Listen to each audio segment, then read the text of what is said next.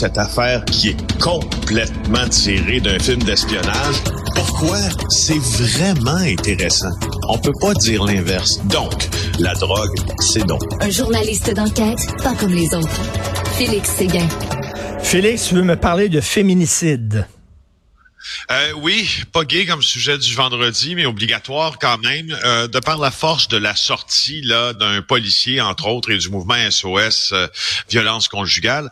Je te parle de féminicide, mais des féminicides dans le nord du Québec. Je vais te nommer cinq noms. Stéphanie Kitchen, 33 ans, Women-G, dans le nord du Québec. Je te nomme aussi Ranji Toukai, 38 ans, à Inukjuak, aussi dans le nord du Québec.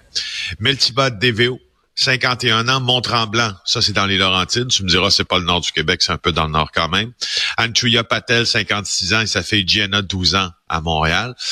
Le, j'ai été extrêmement surpris de voir aujourd'hui dans le Journal de Montréal, je vous conseille d'aller lire cet article-là de Laurent Lavoie, des policiers qui se prononcent.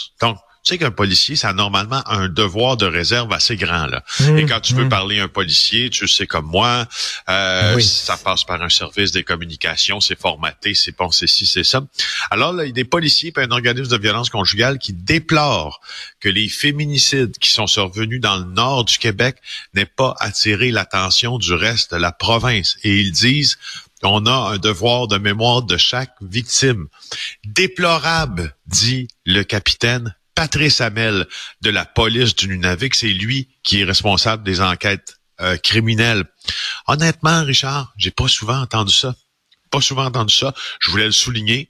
Euh, Mais, est-ce qu'ils ont raison? Si, si ce genre d'affaires-là s'était passé à Québec ou à Montréal, on en parlerait beaucoup. Et là, il y a des gens qui disent ça, c'est la preuve qu'il existe une forme de racisme systémique envers les Autochtones. Je sais pas, je veux pas rallumer le débat, mais c'est vrai que on en, on en a pas beaucoup parlé de ça.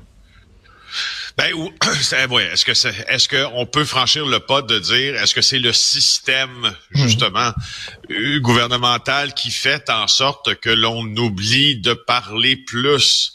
Des féminicides dans le nord du Québec? Je trouve clairement, honnêtement, si tu me demandes mon opinion là-dessus, je trouve que la marche est assez haute à monter avant d'affirmer ceci. Quoi qu'il en soit, on peut- on peut pas dire que ce policier Abel a tort. Euh, il dit on a dans le Nunavik au complet c'est un immense territoire, mais quand même, six ou sept meurtres par année, il y a des féminicides là-dedans qu'il dit, on en entend parler nulle part. Nulle part. Écoute, euh, je t'ai parlé de Ranji Toukai, cette femme-là là, de, de 38 ans, euh, à Inkujuak, c'est près de la baie du Son. Euh, les proches, ses proches étaient sans nouvelles d'elle. Euh, elle était allée rejoindre son, son conjoint. Et là, il y a des indices qui soutenaient un peu l'hypothèse que euh, pouvait s'être égarée, victime du froid. Déjà, on a déjà vu ça dans, la- dans, dans, ce- Mais, dans cette région. Et, écoute, il faut le dire, là, il y a des gros problèmes de toxicomanie dans certaines Aussi, communautés oui, autochtones et d'alcoolisme, Tout à tout ça. Faut le dire. Donc, euh, tu fais bien d'en On l'a parler. trouvé enterré sous sa maison, Richard. Une mère de sept enfants. Épouvantable. Ça n'a pas d'allure. épouvantable. Écoute, c'est vendredi, un sujet peut-être un peu plus léger. Sais-tu ce que j'ai commencé à regarder hier, ce que j'ai à revoir encore, parce que bon, j'ai commencé, je l'ai pas fini, puis c'est un film qui dure trois heures, puis maintenant, je suis habitué à regarder des séries, fait que je regarde les films en tranches de trois quarts d'heure maintenant. et Oui, c'est ça. j'ai j'ai recommencé à, à regarder Scarface de De Palma. First, Ah oui! First, you get the money, then you get the power. Then you the woman. Alors, écoute, donc, tu veux, tu veux me parler qu'à la Cinémathèque, il y a un cycle de ciné-mafia. Ben oui. Je m'impose que je m'impose un chroniqueur artistique, Ben oui. ce que je ne suis pas dans ma vie de tous les jours. Mais oui, écoute, c'est assez, c'est assez intéressant. Euh, la Cinémathèque québécoise, donc Ciné Mafia du 14 au 24 euh, septembre. Euh, c'est en cours donc. Alors, d'abord.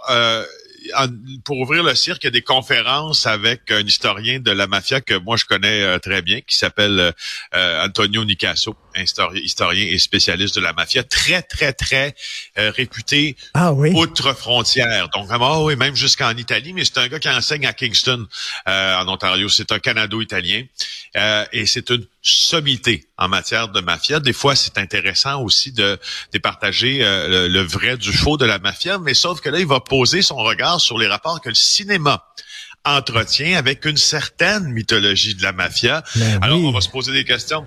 Jusqu'à quel point le cinéma se détache de la mafia ou représente la mafia sur des aspects plus complexes et troubles. Et on donne la réponse en 14 films. C'est intéressant, hein? Ben oui. Euh, écoute, je, je les nomme, OK? Je les nomme parce que dans ça, je suis persuadé, si tu ne les as pas tout vus, peut-être que tu les as presque tout vus. Moi, il y en a que j'ai pas vu dans ça. Bon, évidemment, le premier, c'est Goodfellas, c'est pas une question. Euh, il y a le film La Gamique, euh, aussi, ah Confession d'un mafioso de Montréal. Ouais. Euh, Mafia Inc. Euh, il y a le film italien Il nommé della legge de Pietro Germi. Je ne sais pas si c'est un réalisateur que tu connais, mais c'est Oui, je connais Pietro Germi, mais je pense que j'ai pas vu ce film-là. Bon, alors tu vois, on va aussi euh, diffuser Le Traître euh, de Marco Bellocchio. On va diffuser aussi Salvatore Giuliano. Extraordinaire. Euh, de Francesco Rossi. Grand Je film. l'ai pas vu. Grand film. Oui, OK. Bon, bon, tu vois, en plus, tout ce qu'on fait là, c'est au bénéfice de nos auditeurs, euh, comme d'habitude, bien sûr. Mais là, sauf que si tu me dis que c'est un grand film, je suis sûr que tu es le seul qui nous écoute présentement qui l'a vu. Ça mais, mais quoi, écoute, Non, c'est parce que Francesco Rosi, il fait pas des films sur des individus, il fait des films sur des systèmes. OK? Alors, euh, tu sais, souvent, les films, c'est un personnage central, comme Goodfellas, tout ça. Lui, non. Il parle des systèmes, un peu comme The Wire, la série The Wire, où il parle, il parlait des policiers, puis de la ville aussi, les politiciens, les journalistes, les syndicats, tout ça, et comment tout ça fonctionne ensemble pour faire un système. Et c'est ça que Rosy fait dans tous ses films. Mais écoute, ton, ton expert, là, Là, tu me titilles, ton expert, est-ce qu'il parle français? Parce que s'il parle français, puis s'il est à Montréal donner des conférences, il va venir ici en studio me parler. C'est sûr ah, Ben, je suis persuadé que je crois qu'Antonio, euh, je crois qu'Antonio parle un peu français si ma mémoire est fidèle. Moi, je me rappelle lui avoir parlé, je, je corresponds avec lui assez souvent, mais en anglais. Euh, mais écoute, oui, quelle bonne idée. il faut qu'Antonio, si, si Antonio, ben, je, vais l'appeler pour toi. OK, ben merci. Ce qui est spécial avec le cinéma, puis tu le sais, là, c'est que euh, non seulement les films s'inspirent de la réalité, mais la réalité s'inspire des films. Après le parrain, les mafiosos aux États-Unis se sont mis à parler comme les personnages du film. Oui, puis après aussi les Sopranos aussi cette ben Ah oui, oui, oui, ah oui. Écoute, donc euh, je, je, continue avec mes films. Il y a un très vieux film qui s'appelle juste Mafioso euh, d'Alberto Latuada, euh, réalisateur italien. Il y a le film Nostalgia de euh, Mario Martone. il y a la, le film Confession d'un commissaire de police, Confessione di un commissario di polizia, par Francesco qui, qui met en vedette Francesco Nero. Il y a le film We Still Kill, uh, c'est still, ouais, c'est ça. We Still Kill the Old Way. Ça, je ne connaissais pas ça. C'est un film de Elio Petri. Mais écoute, euh, il y a beaucoup, beaucoup, de films italiens, bien sûr. J'imagine, à un moment donné, le parrain va être là-dedans, c'est sûr et certain, ou à moins qu'ils disent que les gens l'ont tellement vu, on n'a pas besoin de... Ben, c'est ça. Ben, ils disent les gens l'ont tellement vu. Gomorrah est là-dedans. Gomorrah est là-dedans. Gomorrah est un film sur un système aussi. Et, et, euh, et, euh, Réjeanne Padovani. mais, mais Gomorrah, exactement. Gomorrah, c'est un film justement où ça montre un système. Hein, c'est, rare, ça, des films qui... C'est pas avec un personnage principal, c'est comment... Ça démontre un système. J'espère qu'il va y avoir confession. C'est la, la mafia, confession, c'est le crime organisé, c'est, pas, vraiment, c'est pas vraiment la, la mafia. De type ouais, de type bande de motards, puis c'est un peu plus narcotrafiquant. Donc c'est pas, non, c'est pas la mafia. Ce que je comprends, c'est que c'est très niché, là, c'est très niche comme comme répertoire. Ce que j'adore, moi, c'est plein de films que je ne connais pas dans ça. Là.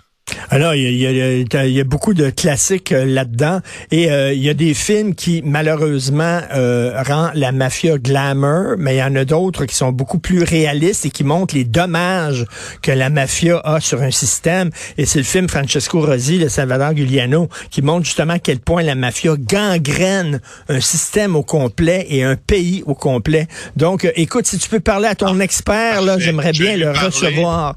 Merci beaucoup. Et, et Merci. Bon weekend. Get the paper, get